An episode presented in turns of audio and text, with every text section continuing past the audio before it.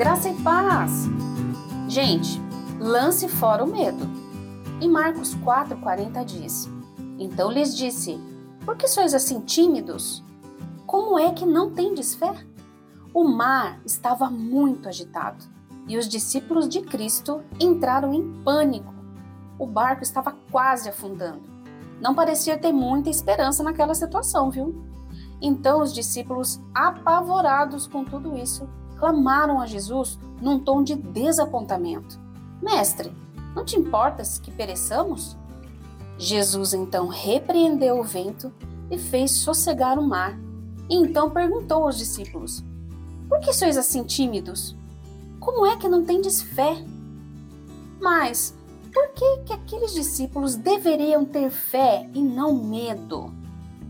Simples, por causa da ordem de Jesus para passarem para outra margem.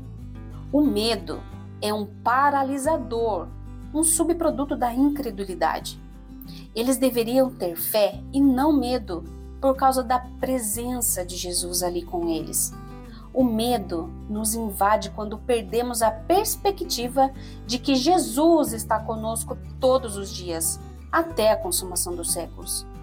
Eles deveriam ter fé e não medo por causa da paz de Jesus, mesmo no meio do caos daquela tempestade. Ele dormia sereno, confiante na providência do Pai. Eles deveriam ter fé e não medo, porque aquele que estava com eles tinha e tem todo o poder nos céus e na terra. Ainda passamos por mares turbulentos e o medo nos invade muitas vezes. Mas se fixarmos os nossos olhos em Jesus, poderemos ter fé e lançamos fora o medo, confiando que Jesus é o nosso refúgio. Portanto, não tenha medo, e sim fé. E o meu desejo é que essa palavra encontre repouso no seu coração. Que você tenha um lindo dia em Cristo.